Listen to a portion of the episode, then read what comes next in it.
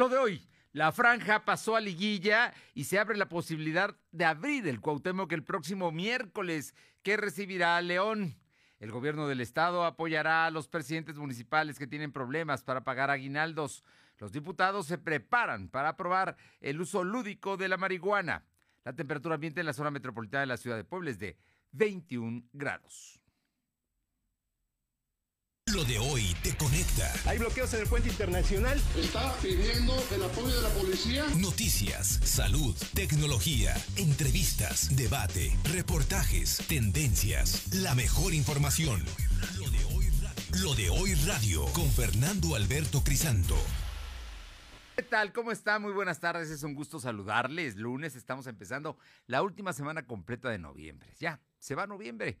Y con ello estaremos entrando en unos cuantos días a la parte final de este 2020, un año que sin duda no vamos a olvidar y no precisamente por las dichas que nos pueda dejar. Esperemos, esperemos que todavía en estos días haya cosas mejores. Por lo pronto, muchas gracias por estar aquí y por estar informados. Le agradecemos mucho a quienes nos sintonizan en ABC Radio, en la capital poblana, en el 1280. También en la Qué Buena de Ciudad Cerdán en el 93.5, en Radio Jicotepec en el 92.7 y también allá en la Sierra Norte en el 570. Y en el sur, en el sur del estado en Mi Gente 980 en Izúcar de Matamoros. Gracias, gracias a ustedes por estar aquí con nosotros y por permitirnos informarle en los próximos 58 minutos. Y vámonos de inmediato, vamos con mi compañero Silvino Cuate porque el día de hoy, después del triunfo de ayer del Puebla de la Franja. Un triunfo verdaderamente sorprendente porque fue en el último minuto, en los últimos minutos, minutos creo que 89 de la segunda parte cuando le cometen un penalti y Ormeño lo, lo marca, con eso empatan y llevan hasta penales la definición de quién sería el último en entrar a la liguilla. Y sí, el Puebla de la Franja lo consiguió, lo consiguió en penales, logró meter más goles que, Monterrey. Eh, Monterrey falló y precisamente en dos ocasiones eso le dio al traste.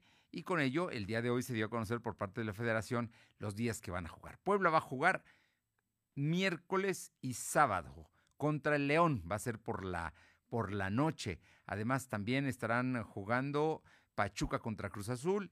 Y el jueves va en un. El jueves van a jugar. Eh, no, va a ser Cruz Azul Tigres y el, día jueves van a jugar, si no estoy mal, Pachuca Pumas y también eh, las Chivas contra el América. Jueves y domingo serán estos dos partidos. Puebla va miércoles y sábado para jugar contra el León y en ese contexto hay la posibilidad de que abran el estadio eh, Cuauhtémoc con protocolos de seguridad. Sí, se está estudiando, pero es muy, muy probable que así sea. Platícanos, Silvino Cuate, ¿cómo estás? Muy buenas tardes. ¿Qué tal? Muy buenas tardes. Pues comentar que el gobernador Miguel Barroso Huerta anunció que su administración analizará la posibilidad de reabrir al público el Estadio Cuauhtémoc para los partidos de cuarto de final de la Liga MX, donde estaría participando el Club Puebla. En conferencia de prensa, Barroso Huerta dijo que analizará el tema con Protección Civil y la Secretaría de Salud del, Estado para determinar las medidas sanitarias que se estarían implementando y el número de personas que estarían asistiendo. Es importante mencionar que fue ayer cuando se dio el pase a los cuartos de final por parte del, equipo del Puebla, Fernando. Bueno, pues ahí está. Entonces, eh, ¿de qué depende que se resuelva? Porque eso tendría que resolverse esta misma tarde, ¿no? Debido a que sería el próximo miércoles el día que se tendría que abrir el Estadio Cuauhtémoc. Así es, van a analizar el número de contagios que se estén dando durante estos días, principalmente hoy, y posteriormente darían el anuncio formal eh, de cuánto sería el aforo que sería permitido a que y las medidas preventivas que estarían aplicando en cada punto de, acceso del estadio, Fernando. Oye, ¿cuánto, cuánto era el aforo de la, la última vez? Se estaba hablando del 30%, ¿no? Así es, el aforo de la vez pasada, en donde también se analizaba la posibilidad de que se abriera el estadio, era del 30%. En esta ocasión también se va a tomar en cuenta el número de contagios que haya y posteriormente determinar el aforo permitido en el estadio. En aquella ocasión fue de última hora que se decidió ya no abrir el estadio, ya estaba todo listo para que ese viernes eh, recibiera precisamente el Puebla León. Ese día iban a jugar Puebla León aquí en Puebla, jugaron, pero iban a hacerlo a puertas abiertas y no pudieron. se canceló la directiva del Puebla, así, así lo aceptó ante los aumentos que se estaban dando de los contagios, que por cierto, en México el día de ayer aumentaron, fueron 9 mil nada más en 24 horas, el, una, el segundo día con cifra más alta de toda, de toda la pandemia aquí en nuestro país. Así es que vamos a ver qué es lo que resulta, pero es muy probable porque Puebla está en semáforo amarillo, porque Puebla dentro de todo ha mantenido más o menos la tranquilidad. Esperemos ver qué es lo que se resuelve. Seguramente mañana por la mañana lo estarán informando. Oye, y pasando a otros temas, el, asunto de eh, la falta de recursos en las presidencias municipales. Hoy eh, Luis Miguel Barbosa habló de las, del tema. Así es, comentarte que el gobernador Miguel Barroso Huerta aseguró que ayudará a los presidentes municipales que se han acercado para solicitar apoyo económico para pagar los aguinaldos a los trabajadores de su administración municipal. En conferencia de prensa, el mandatario comentó que constantemente la administración estatal ayuda a los alcaldes para apoyar precisamente en el tema económico. Además, dijo que actualmente a cada administración municipal debe pagar un nuevo concepto de laudos que se ha heredado con cada administración que ha pasado. Sin embargo, en esta ocasión el gobernador les abrió las puertas a los alcaldes precisamente para pagar los aguinaldos a cada ayuntamiento, Fernando. Bueno, así es que entonces han pedido apoyo los presidentes municipales y el gobierno del estado está dispuesto a apoyarlos con, con recursos extraordinarios. Son préstamos, ¿eh? pero bueno, por lo pronto es para sacar el, problema, el, problema que ya están enfrentando en este momento los presidentes municipales. Oye, y otro, otro asunto que se trató esta mañana, el secretario de Salud habla del número de decesos en el personal de este sector durante la pandemia comentarte que desde el inicio de la pandemia de coronavirus se han registrado 107 decesos de personal de la salud. Del total, 88 son médicos y 19 enfermeras. Así lo informó el titular de la Secretaría de Salud, José Antonio Martínez García. En conferencia de prensa explicó que al corte de este 23 de noviembre se han acumulado un total de 5.248 decesos por COVID. Comentó que las amas de casa continúan dentro del sector vulnerable, pues suman 861 decesos. Trabajadores jubilados son 626 eh, empleados en general 564, estudiantes son 15 decesos, mientras que 2.651 fallecidos se encuentran catalogados como otro tipo. El secretario de Salud dijo que actualmente la dependencia de su cargo ha realizado en promedio por día entre 100 y 150 muestras diarias para detectar COVID en las personas, Fernando. Bajaron, ¿no? ¿Cuántas muestras están tomando ahora? Son 100 a 115 diarias las en promedio se están realizando. Con, razón están bajando también el número de, de infectados. ¿Recuerdas que al principio estaban aplicando 500 diarias? Así es, en efecto, como lo mencionas, en, al inicio de la pandemia se están aplicando un número más elevado, sin embargo, en esta ocasión está bajando, está en 100 a 150 diarias, Fernando. Cuando en otros, eh, como en la Ciudad de México, están aumentando, están haciendo exámenes eh, rápidos y hay kioscos, hay una serie de, mecanismos, incluso utilizando... Eh, los teléfonos celulares para ver quiénes pueden estar en riesgo y detectaron 5 mil nada más en, el, en, en, unos cuantos días. En fin, pero en Puebla se hacen menos, con razón tenemos menos infectados, ¿no? Podría ser, es la lógica. Si hay menos exámenes, pues menos personas tienen COVID. Así es como lo mencionas, Fernando, están haciendo un número menor de pruebas y bueno, esperemos que en próximos días la curva de contagio se mantenga y que esta estrategia por parte del gobierno esté, esté siendo eficiente para la ciudadanía, Fernando. Pues vamos a ver, por lo pronto, el estado de Puebla es uno de los cinco con más muertos por COVID en el país. Muchas gracias. Seguimos pendientes. Son las dos de la tarde con nueve minutos, dos con nueve minutos. Vamos con mi compañera Alma Méndez. Alma, cuéntanos, eh, Puebla. Puebla está en el segundo lugar de diez entidades con la peor recuperación de empleo. O sea que no se están recuperando los empleos en Puebla. Grave tema, ¿no?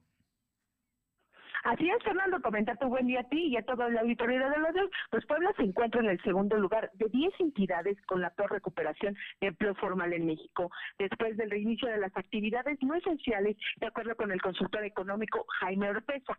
Quintana Roo se encuentra en primer lugar con el 5%, Puebla con el 10% y Campeche con el 11%, seguidos de la Ciudad de México, Yucatán, Nayarit, Colima, Chiapas y Aguascalientes, así como Veracruz, son estas 10 entidades con recuperación. Y es que mencionó que en febrero y septiembre se han cerrado cerca de 500 empresas formales en el municipio de Puebla, lo que ha contribuido a la pérdida de 29.400 empleos en la ciudad en los primeros nueve meses del año, que equivalen al 8% del total de trabajadores asegurados ante el IMSS y se crearon 261 empleos con, con un solo trabajador en este mismo periodo. La información, Fernando. Oye, así es que entonces no se están recuperando el empleo rápidamente en Puebla. Va muy lento, Fernando, va extremadamente lento y bueno, pues a final de cuentas, él, él habla de que eh, en estos últimos más, en estos últimos meses podía haber un pequeño repunte precisamente por todo este tipo de apertura que se está dando para las ventas de fin de año. Sin embargo, pues habrá que esperar al análisis que él realizó. Bueno, pues, delicado el asunto. Muchas gracias. Oye, no, no, no, no te vayas. Cuéntanos eh, sobre el tema del, del buen fin. El día de hoy eh, la Profeco habló de, de este asunto. Aquí en Fernando, como exitosa calificó la Procuraduría Federal de Consumidor la décima edición del Buen Fin, ya que hubo mejores ventas que en el 2019. Así lo informó el titular de la Profeco, Ricardo Schiopel Padilla, en la mañanera de este lunes, donde aseguró que el 71% de los consumidores durante este Buen Fin gastaron entre mil y diez mil pesos. Explicó que al menos el 31% de quienes hicieron compras lo hicieron con sus ahorros y en tanto que el 24% con tarjeta de crédito. La empresa Walmart tuvo un 49% de las quejas recibidas, seguida por Electra con un, 7%, en tanto que las que dieron mejores ofertas fueron Sears y Liverpool. Señaló que este 2020 lo más comprado fue pantallas, ropa y zapatos, así como celulares, línea blanca, gel y cubrebocas. Los principales motivos de reclamación fueron la cancelación de compra con un 21% y el incumplimiento de los plazos en un 13%. La información, Fernando. Muchas gracias. Oye, no, Alma, no, no, no, espérame, Alma, no, es que te me vas y tengo aquí otra nota que me importa mucho que, que tienes tú esta, esta mañana. Hablaste sobre el tema de los hoteles y moteles en Puebla y la contratación de habitaciones. Así es, Fernando, comentarte que la Asociación de Hoteles y Moteles de Puebla reportó que la contratación de habitaciones se mantuvo en un 14% en los hoteles del centro histórico, porque no llegan turistas, y el 20% en la zona de Angelópolis y Finza incrementó porque hay alianzas con empresas de la zona, por lo que se reporta la pérdida de 6.000 puestos de trabajo durante la pandemia del COVID-19 y la baja del porcentaje de la ocupación de habitaciones. El presidente Manuel Domínguez Gavián señaló que se espera que las últimas semanas del año se mejoren las condiciones económicas y se incremente la visita de turistas a Puebla para que los hoteles se recuperen de las pérdidas generadas por la pandemia. Cabe mencionar, Fernando, amigos del auditorio, que aseguró que durante el pasado puente largo por la conmemoración del inicio de la Revolución Mexicana incrementó un poco la ocupación de cuartos de hotel, alcanzando un 27%. La información todavía estamos muy, muy bajos en temas de turismo, que es una de las industrias que en las que se estaba basando el crecimiento de Puebla en los últimos años. Muchas gracias, Alma. Seguimos Son las 2 de la tarde con 13 minutos, 2 con 13 minutos.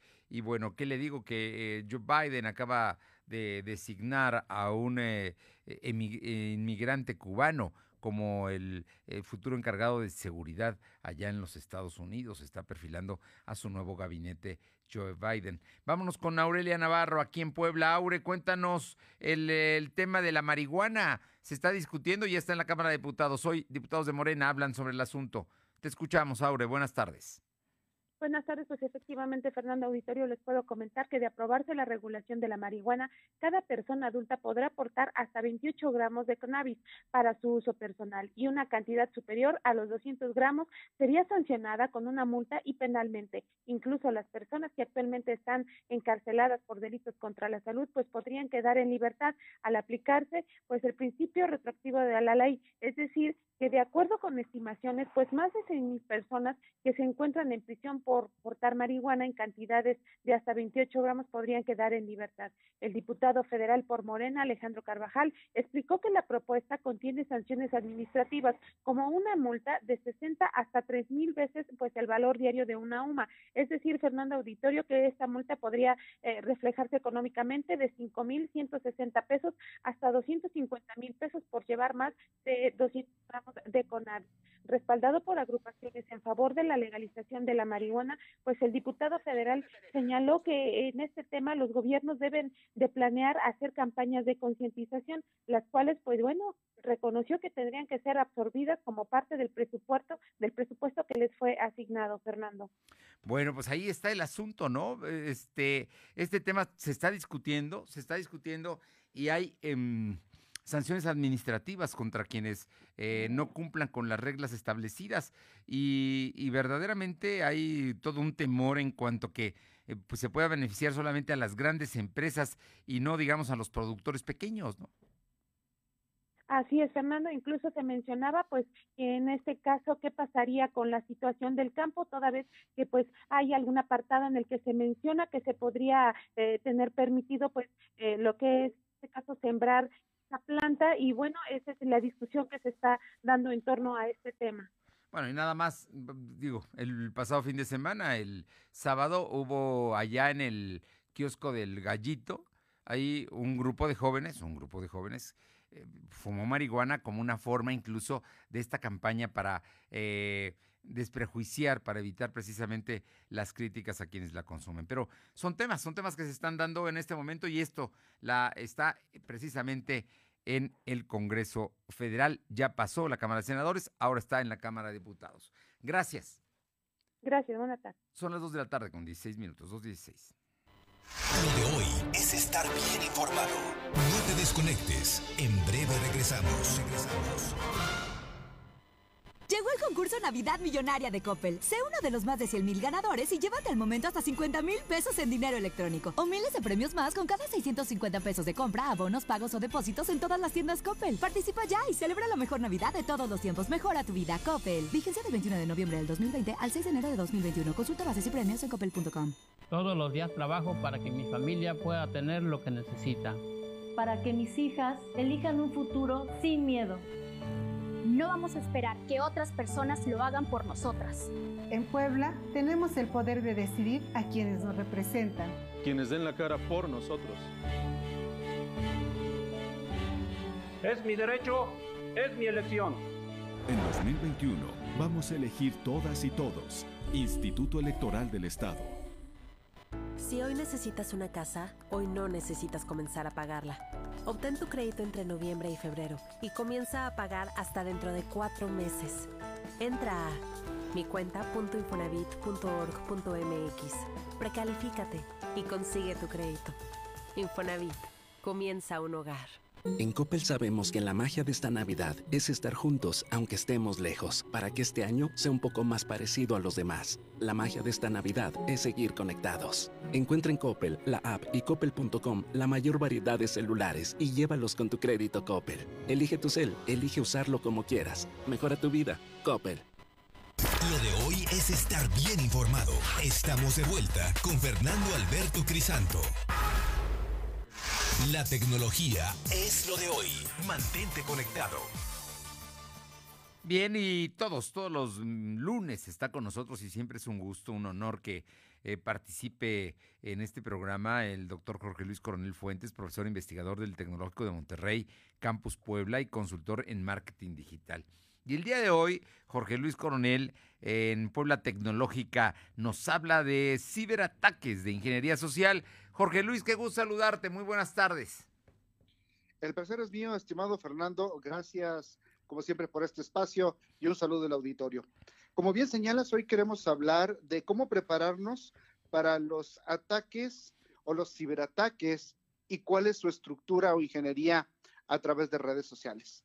La Oficina de Seguridad del Internauta en Europa acaba de sacar un par de artículos bastante interesantes respecto a cómo han ido evolucionando y preparándose cada vez más y siendo más elaborados estos ataques. Primero pensábamos que era muy sencillo que un uh, ciberdelincuente hace una investigación sobre nosotros en redes sociales, nos enviaban un correo electrónico buscando pues pedirnos datos y demás. Hoy cada vez se vuelve más complejo la manera en la que estructuran estos ciberataques y la manera en la que obtienen nuestra información. Este noviembre, la semana pasada, hablamos de que ha habido muchos lanzamientos desde eh, tecnológicos, desde Disney Plus hasta iPhone, quiero decir Apple con sus diferentes productos, las consolas, ¿no? Xbox, eh, PlayStation 5.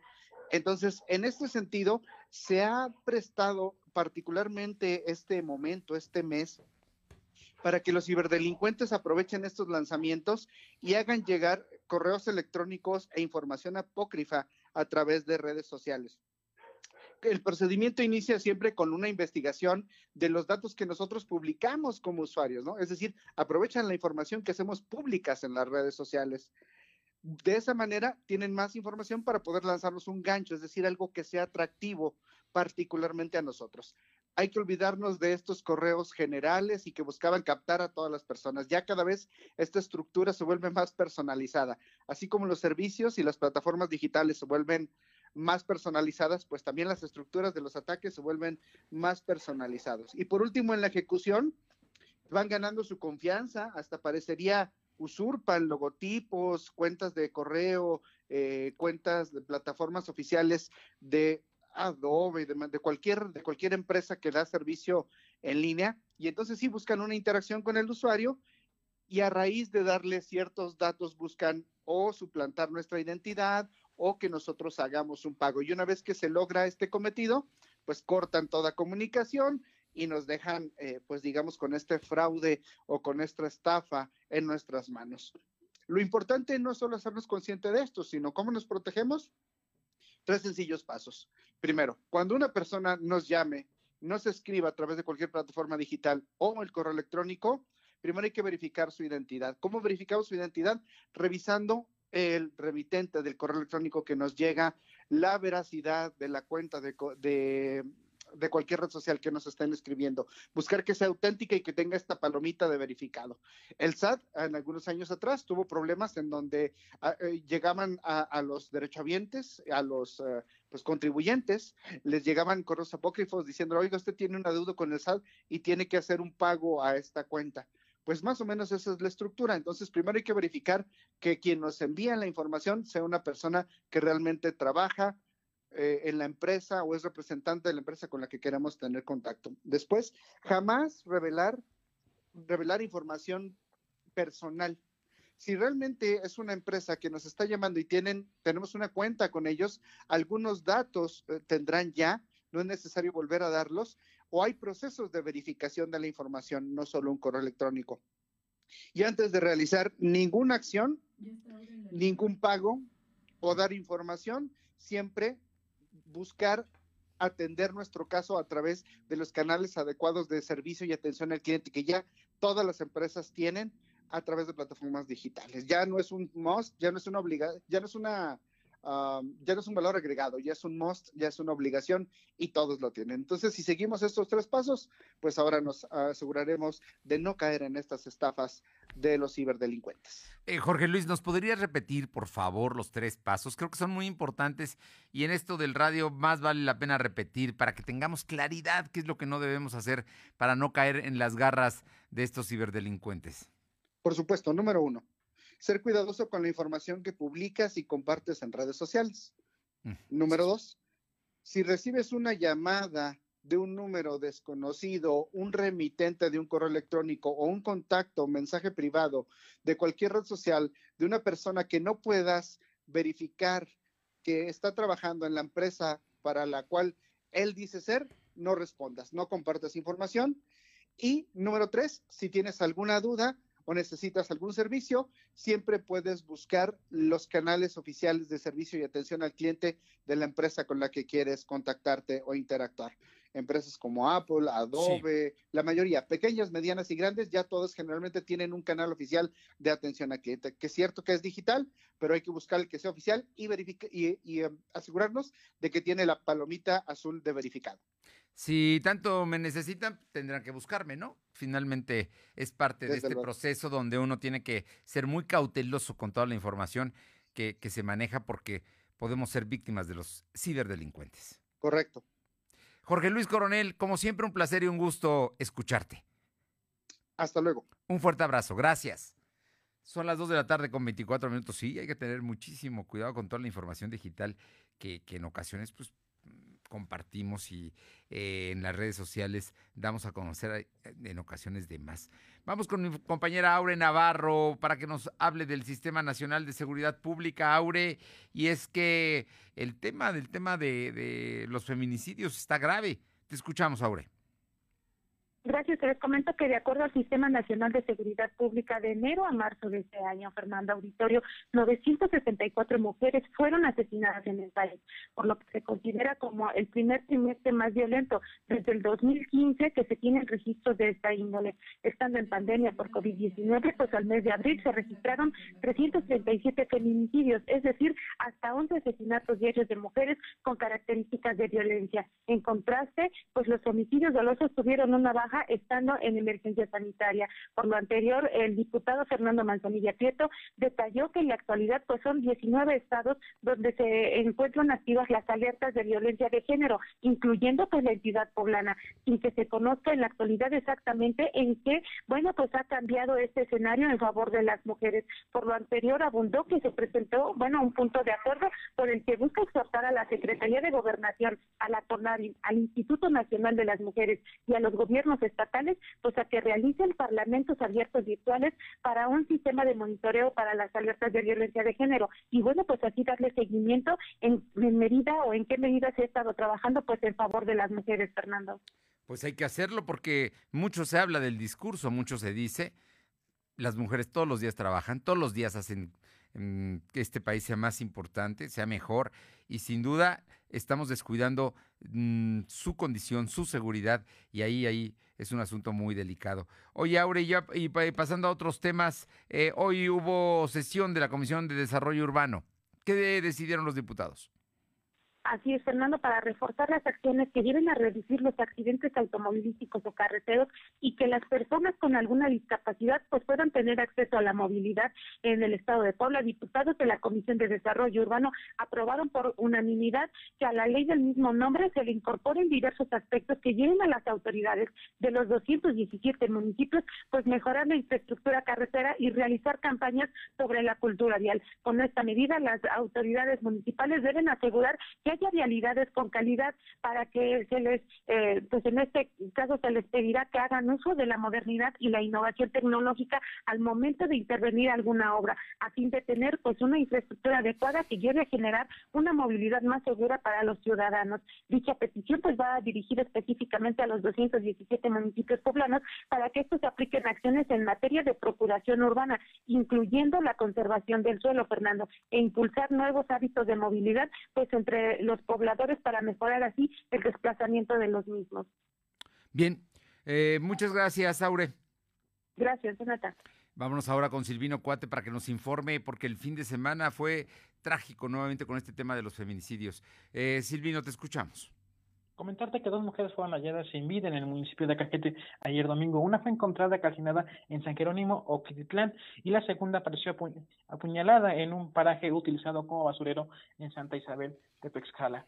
La primera víctima fue hallada calcinada dentro de un coche también consumido por el fuego en San Jerónimo Acatlán, en el municipio de Cajete. Los pobladores reportaban a los números de emergencia después del hallazgo del cuerpo. La mujer se encontraba calcinada, desconocida hasta el cierre de esta edición. Se desconoce el movimiento del crimen, por lo que no se ha precisado si está catalogada como feminicidio. La investigación está a cargo de la Fiscalía General del Estado. En el mismo día, ayer, pero un poco más tarde apareció la segunda mujer sin vida con varias puñaladas en diferentes partes del cuerpo, en un paraje utilizado como basurero en Santa Isabel Tepexala. En el municipio de Cajete, la víctima tenía 50 años de edad y había desaparecido el pasado sábado por la tarde. Los lugareños, al pasar por el camino, se percataron del cadáver, por lo que dieron aviso a las autoridades. La policía arribó al lugar del hallazgo y confirmó la presencia de un cuerpo femenino sin vida. Los uniformados aseguran, aseguraron el área y avisaron a la Fiscalía General del Estado. La información, Fernando. Terrible, terrible esto que nos estás platicando allá en Acajete. Oye, y cuéntanos, la Secretaría de Salud va a conocer hoy los casos de coronavirus y parece que no, pero aumentaron. Así es, comentarte que este fin de semana la Secretaría de Salud registró 451 nuevos enfermos de coronavirus. Con esta cifra, en la entidad suman 40.476 casos acumulados. Además, se contabilizaron 19 decesos para tener un total de 5.248 fallecidos. En conferencia de prensa, el secretario de Salud, José Antonio Martínez García, explicó que al corte del viernes en la noche se registraron 170 casos, el sábado fueron 125 y el domingo fueron 156. Dijo que actualmente hay 846 casos activos distribuidos en 51 municipios. Del total 390 pacientes están hospitalizados, 76 requieren ventilación mecánica asistida. La información, Fernando. Y finalmente, concluyó el buen fin este el día de ayer domingo y el ayuntamiento, ¿qué dice de todo esto? Comentarte que una vez terminada la temporada de ventas del Buen Fin, en el municipio de Puebla, la Unidad de Normatividad y Regulación Comercial clausuró 14 establecimientos por venta de alcohol y falta de documentos y licencias de funcionamiento, así lo informó el titular de esta área, Fernando Pastor. En conferencia de prensa, Fernando Pastor explicó que únicamente los establecimientos que venden alimentos pueden vender bebidas alcohólicas.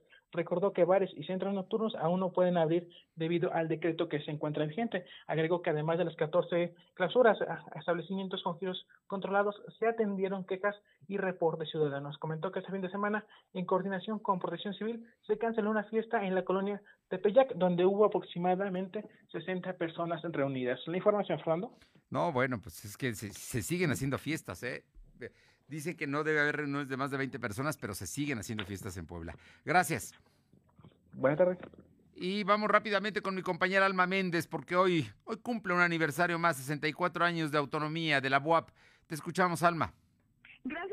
Comentarte que este lunes, a través de un video institucional difundido en Twitter, la Benemérita Universidad Autónoma de Puebla reitera su autonomía universitaria y recuerda que lleva 64 años de haber logrado esta atribución. Señala que es el resultado de una lucha de años sobre ideales intelectuales de jóvenes. Enfatiza que el derecho de la autonomía no fue una concesión ni un regalo, sino que se logró con esfuerzo y determinación, pues la autonomía de la UAP se aprobó en 1956, pero su conquista efectiva tardó. Y destaca que la autonomía universitaria se traduce en en, que ningún poder externo decida cómo deben gobernarse las universidades y este beneficio se logra con unidad, determinación y sacrificio. La, la información, Fernando. Gracias. Son las 2 de la tarde con 31 minutos, 2.31. Lo de hoy es estar bien informado. No te desconectes. En breve regresamos. Regresamos. Descubre el mundo de juguetes Coppel. Ven y regala la mejor Navidad de todos los tiempos con el juguete perfecto para días muy divertidos, como los vehículos Diecast desde 39 pesos y montables desde 267 pesos quincenales. Visita coppel.com. Y recuerda que con tu crédito Coppel es tan fácil que ya lo tienes. Mejora tu vida. Coppel. En la Suprema Corte, la e-justicia llegó para quedarse. A través de Internet y con firma electrónica, se pueden promover todos los asuntos de la competencia de la Corte también dar seguimiento a los juicios de amparo, consultar expedientes y recibir notificaciones desde cualquier parte del país.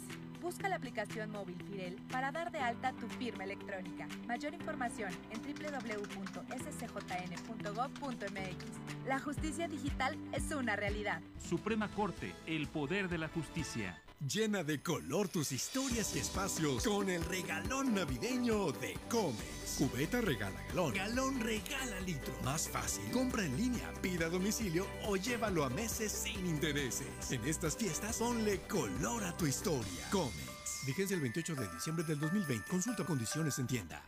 Lo de hoy eres tú. Tu opinión nos interesa. Deja tu mensaje vía WhatsApp al 2223 2375 83. Comparte tus imágenes y tus reportes por Telegram al 2223 2375 83. Me siento confundido. Ya no tengo oportunidades. Nada es como antes. Extraño a mis amigos. Estoy desesperado. Me siento muy triste. Atrapado. Atrapada. Nadie me escucha. Nadie me entiende.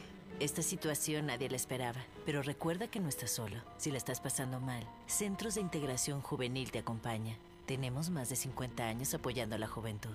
Llámanos 55 52 12 12 12. Secretaría de Salud. Lo de hoy es estar bien informado. Estamos de vuelta con Fernando Alberto Crisanto. Los personajes de hoy, las ideas y los hechos se comparten en la entrevista. Bien, y esta tarde, esta tarde le agradecemos mucho al maestro Francisco Ramos, dirigente estatal del Partido Encuentro Solidario, que nos permita platicar, porque el PES no es una organización nueva, simplemente tuvo que eh, ratificar su, su legalidad que le fue concedida por el, Tribunal Electoral del Poder Judicial de la Federación y va a participar nuevamente en 2021 eh, con estrategias y objetivos aquí en Puebla. Y, y para platicar de ello, eh, Paco, que me permites que te llame así, muchas gracias por aceptarlo. Muy buenas tardes. Claro que sí, mi querido Fer, muchas gracias por el espacio. Y en efecto, es un partido fuerte, renovado, sólido y que va a participar de manera autónoma en este proceso eh, concurrente tanto en la elección a municipios, en la elección a diputados locales y a diputados federales. Hay que decirle, porque la gente podría no, no entender, pero el PES tiene fracción parlamentaria en el Congreso local y tiene diputados federales y fracción parlamentaria en el Congreso federal. O sea que es un partido, como tú dices, que tiene presencia. Y ahora, ahora bien, pero, pero también, ¿qué le vamos a encontrar al PES ahora, en esta, en esta etapa que están reiniciando y donde no van a ir coaligados? Eh, el, partido es una evolución de lo que era antes el Partido de Encuentro Social. Ahora, como Partido de Encuentro Solidario, efectivamente tenemos actores políticos relevantes que están eh, pues desempeñando una función legislativa, que fueron eh, determinados y fueron electos en su momento durante el proceso del 2018. Eh, en ese entonces el Partido de Encuentro Social logró eh, consolidar distintas posiciones en el ámbito legislativo, en el ámbito de las administraciones públicas municipales. Y bueno, ahora en esta faceta, en este nuevo eh, contexto como Partido de Encuentro Solidario, es un partido que eh, destaca sobre todo una eh, fortaleza en el plano pues de la autonomía plena, de jugar, como dicen algunos solos, pero eso, eso para nosotros es un, una gran motivación. Es un partido que no depende de las organizaciones religiosas para poder subsistir, es eh, las organizaciones religiosas son una parte y un complemento de lo que nosotros vamos a seguir trabajando con todos los segmentos sociales. Es un partido que respeta las libertades absolutas. Y bueno, pues eh, estos dos elementos son importantes a destacar porque en el antes partido Encuentro Social se tenía esa percepción de que era un partido eh, de ultraderecha, un partido que se ligaba a las organizaciones religiosas, lo cual no es eh, nuestro nuestro fin, nuestro objetivo. Nuestro objetivo es incluir a los ciudadanos de todos los extractos, eh, tal cual, de todas las eh, pues corrientes, de todas las causas, que puedan estos eh, considerarnos como el mejor vehículo para poder acceder a los distintos cargos en el plano de la administración pública, en el plano legislativo, y pues estamos en búsqueda de los mejores. Nosotros somos un partido renovado, abierto, con una ideología de centro derecha y que obviamente pues estará enfocada a eh, fomentar la verdadera reconciliación en nuestra entidad, a fomentar a buenos poblanos, que es lo que buscamos más que más allá de los votos de los propios afiliados. Y bueno, bajo ese contexto el partido está muy firme, estará eh, construyéndose la base partidista, ese es nuestro principal objetivo, a, a la par de presentar perfiles competitivos, hombres y mujeres. Oye, cuéntame eh, precisamente de ese, de ese tema. Lo que pasa es que es un partido joven, de, digo, más allá de que tiene representantes y de que ha ganado elecciones, es un partido joven. ¿Y cuál es el perfil de los hombres y las mujeres? Y me imagino que van a llevar muchos jóvenes en sus listas, eh, tanto en ayuntamientos como en, en diputaciones. Así es, nuestro interés es involucrar al mayor número de ciudadanos eh, que, que tienen interés en participar en un partido político serio. Si algo nos distingue de los demás institutos políticos es que somos un partido con total autonomía, con carácter y personalidad propia, renovado, y que en ese tenor pues eh, también le dará libertad de discurso, libertad de opinión a los candidatos que se postulen, hombres y mujeres. Eh, ¿Qué tipo de perfiles estamos buscando? Pues a perfiles comprometidos en primer término con el, la preparación, con la experiencia en el sentido de los cargos que se van a ocupar o que se van a buscar eh, competir para poder ocupar en un momento determinado, a perfiles que sean idóneos y que le hagan sentido a la ciudadanía, sobre todo bien lo comentas, jóvenes, mujeres, en municipios eh, de distintos eh, pues flancos del interior del estado en la Sierra Norte, en la Mixteca Poblana, eh, en las distintas regiones.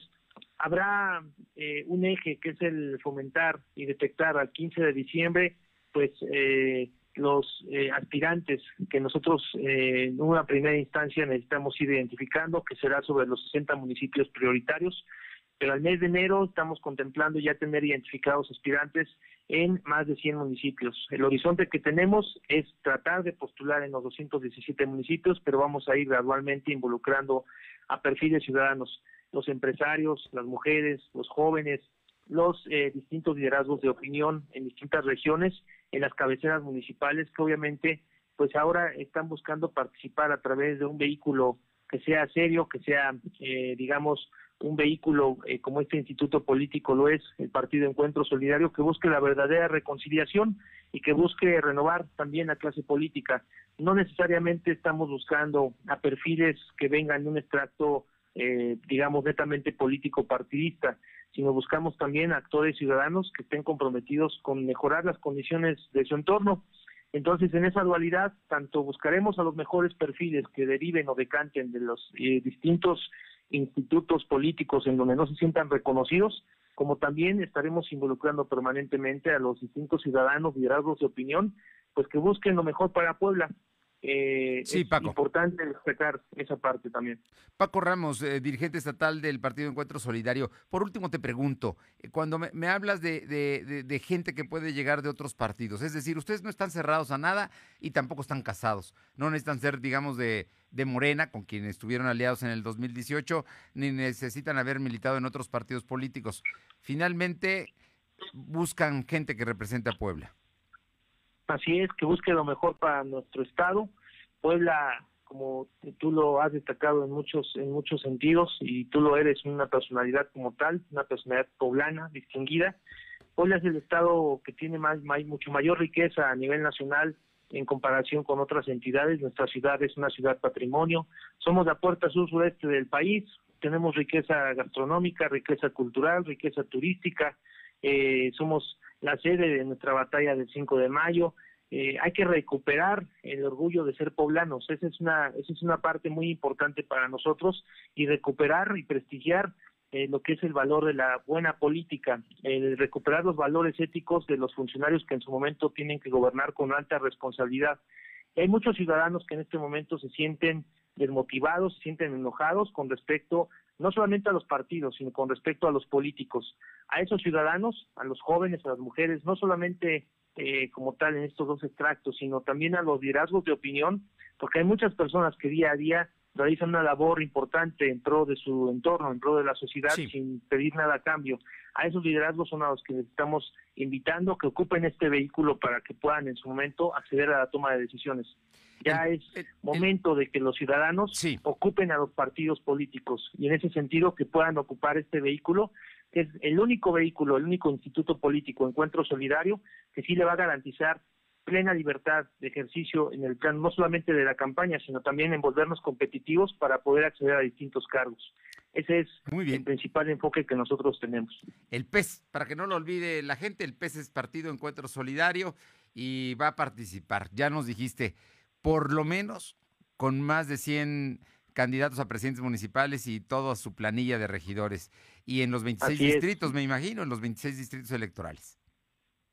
Así es, mi querido Fer, eh, si nosotros logramos rebasar los 150 municipios en el interior del estado, incluyendo Puebla Capital, en presentar candidatos competitivos, la mejor propuesta y una base partidista, vamos a procurar que sea eh, con los mejores perfiles, con la mejor plataforma y el mejor partido que le haga sentido a los ciudadanos. En ese tenor es nuestra eh, construcción, estamos en este proceso y bueno, pues estamos estaremos listos y estamos listos para seguir trabajando bajo ese contexto, sobre todo en pro de los poblanos.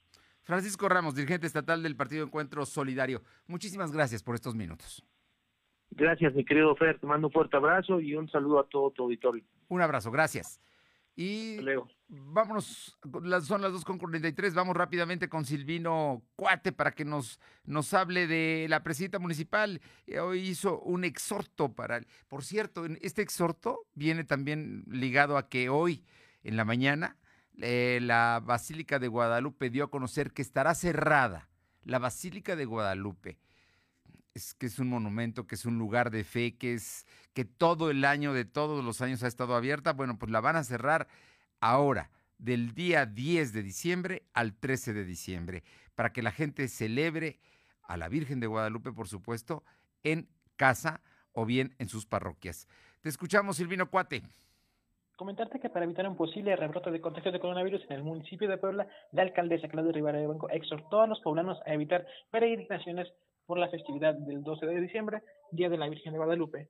En ruedas de prensa, Claudia Rivera pidió a la ciudadanía ser responsables y evitar aglomeraciones durante diciembre, pues de lo contrario existe la posibilidad de que los negocios vuelvan a cerrar. Comentó que para evitar concentraciones masivas de personas, la Secretaría de Protección Civil y la Secretaría de Seguridad Ciudadana realizarán operativos afuera de las iglesias y mantendrán los filtros sanitarios en el primer cuadro de la ciudad. Comentó que el Centro Histórico de Puebla permanecerá cerrado del 11 de diciembre hasta el 7 de enero del 2021 para evitar aglomeraciones en este lugar, Fernando.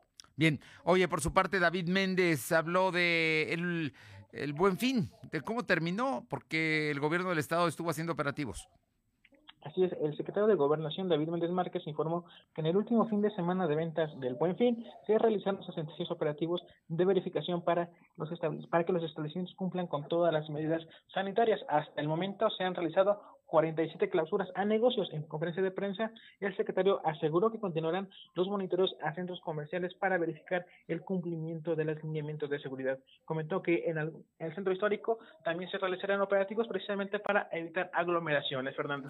Bueno, pues ahí, ahí estamos todos, todos en la misma dinámica de evitar precisamente nuevos contagios. Muchas gracias, Silvino. Buenas tardes.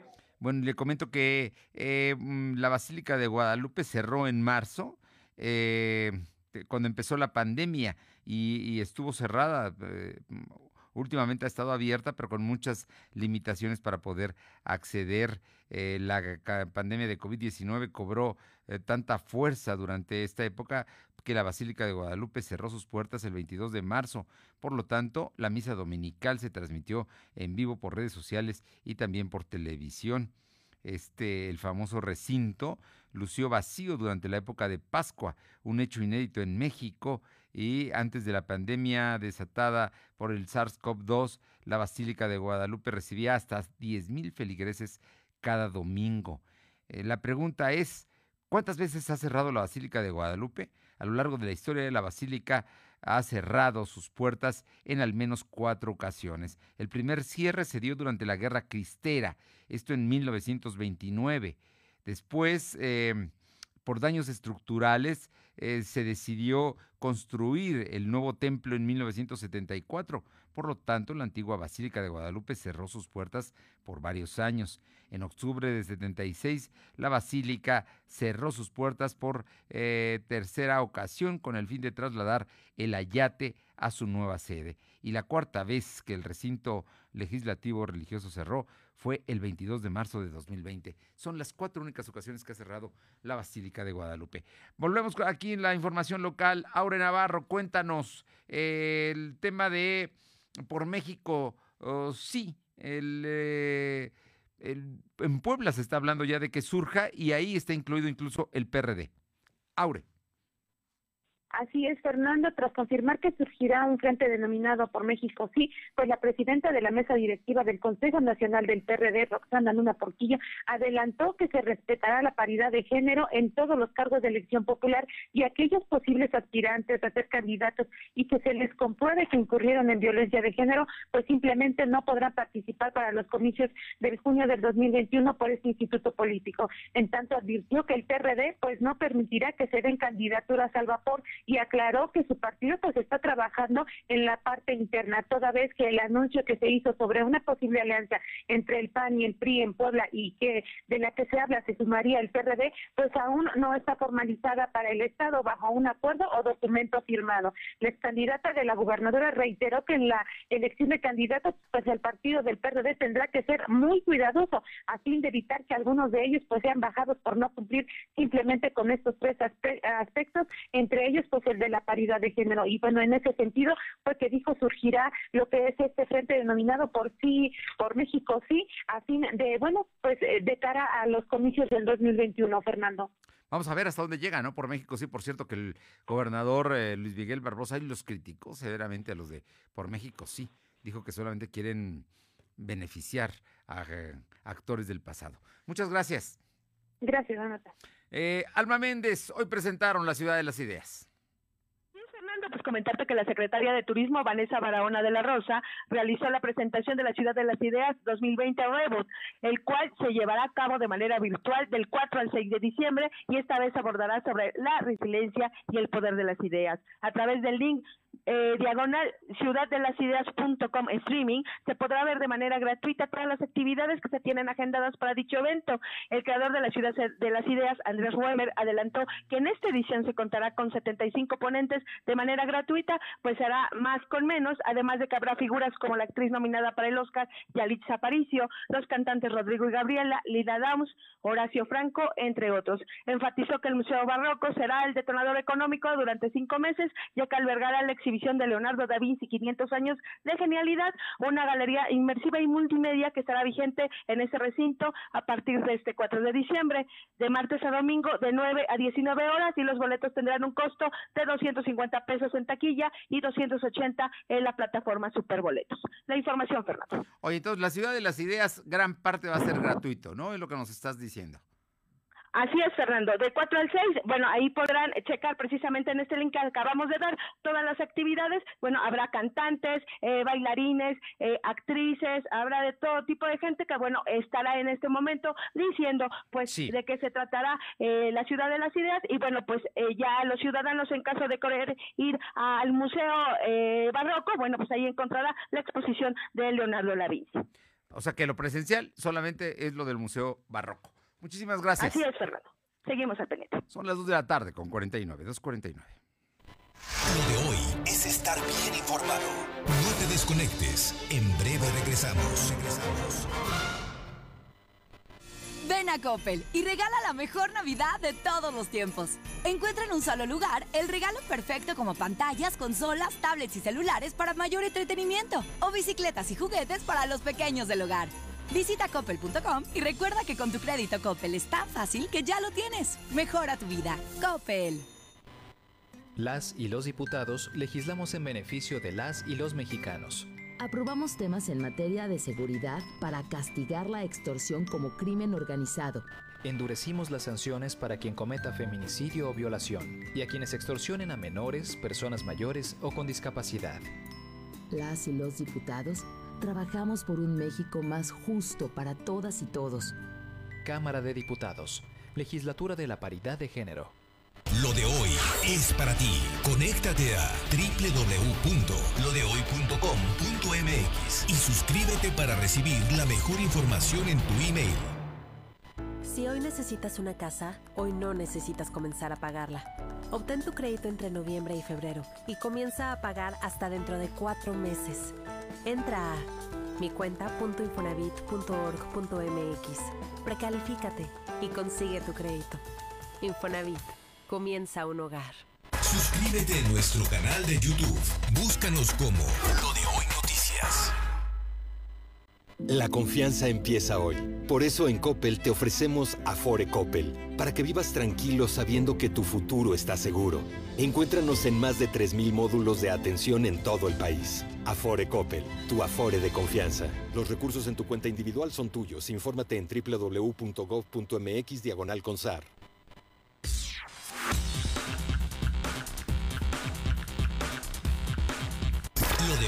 De hoy es estar bien informado. Estamos de vuelta con Fernando Alberto Crisanto.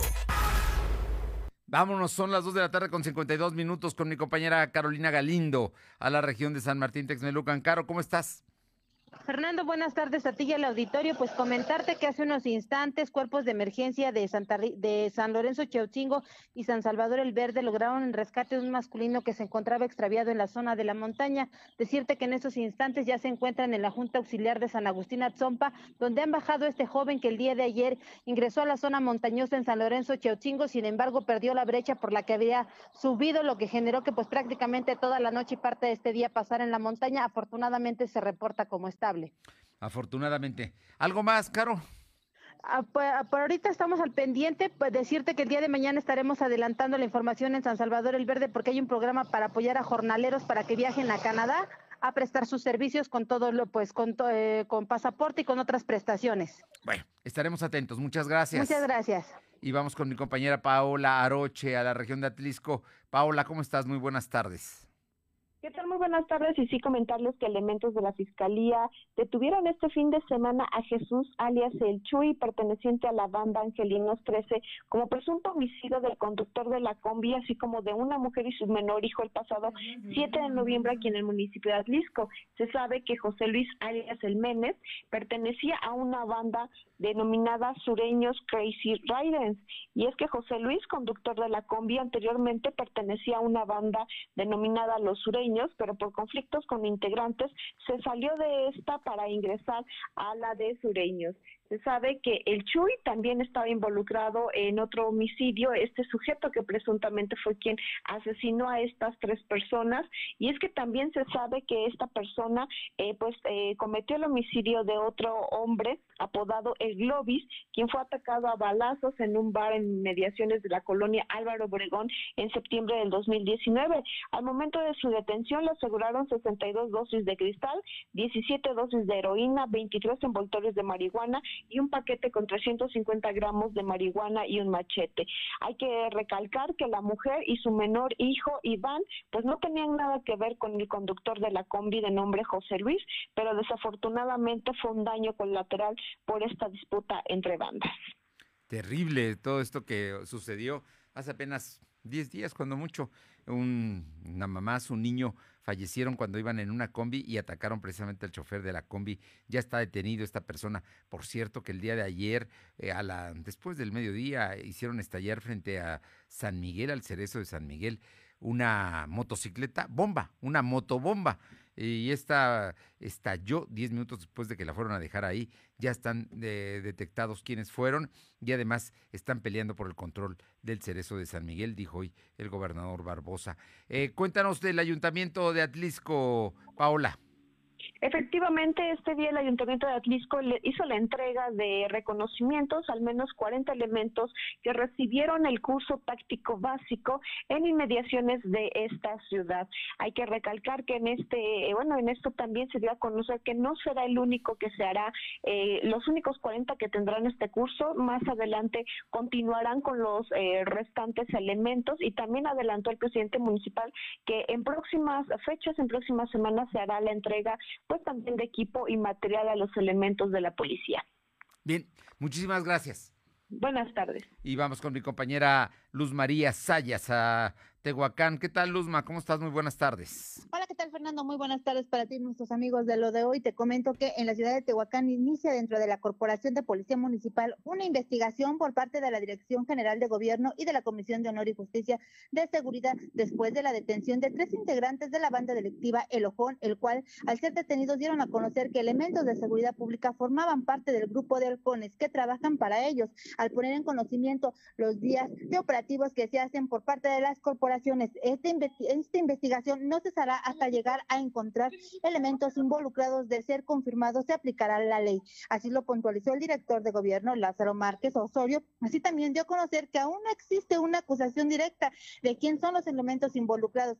El municipio cuenta con 180 elementos aproximadamente, la mayoría están comprometidos con la seguridad de Tehuacán, un trabajo en coordinación con la Comisión de Honor y Justicia, pues esas son parte de las actividades en el tema de seguridad aquí en el municipio de Tehuacán, Puebla. Muchas gracias. Y el, el, clásico, el clásico América Chivas se va a jugar el miércoles a las 9.06 pm en el estadio Akron y el sábado a la misma hora en el estadio Azteca en los cuartos de final. Tigres y Cruz Azul van a chocar el jueves a las 7 de la noche en el Estadio Universitario y el domingo a las seis y media en el Estadio Azteca, informó precisamente eh, la federación. Los Pumas debutan en esta liguilla el jueves a las 9.06 contra Pachuca en Hidalgo y el domingo a mediodía recibirán a los Tuzos allá en Ciudad Universitaria en la Ciudad de México. Y el líder León le dará eh, poco descanso al Puebla porque van a jugar en el Cuauhtémoc este miércoles a las 7 de la noche. Está programado en el primer partido de estos cuartos de final y cerrarán la serie el sábado a las 7 de la noche en el No Camp. Es la información oficial que se está dando a conocer de los partidos. Puebla, León, y América Chivas jugarán miércoles y sábado. Y el resto de, la liguilla, está usted hablando de Cruz Azul contra Tigres, se jugará el jueves y domingo y también el partido del Pachuca contra Pumas. Así es que es la información oficial que se está dando. Y por otra parte, eh, los empresarios le están pidiendo a la Cámara de Diputados que el outsourcing se legisle hasta 2022. Esta tarde tendrán una cita con el presidente de la República a las 7 de la noche. Vamos a ver qué pasa con el tema del outsourcing. Por lo pronto, es lunes. Que tenga buena semana. Nos encontramos mañana aquí en punto de las 2 de la tarde. Buen provecho. Hasta mañana. Gracias. Fernando Alberto Crisanto te presentó Lo de Hoy Radio. Lo de Hoy Radio. Te esperamos de lunes a viernes, de 2 a 3 de la tarde por esta frecuencia, en la cobertura más amplia a nivel estatal. Y síguenos en internet www.lodehoy.com.mx y en nuestras redes sociales como arroba LDH Noticias. Lo de Hoy Radio.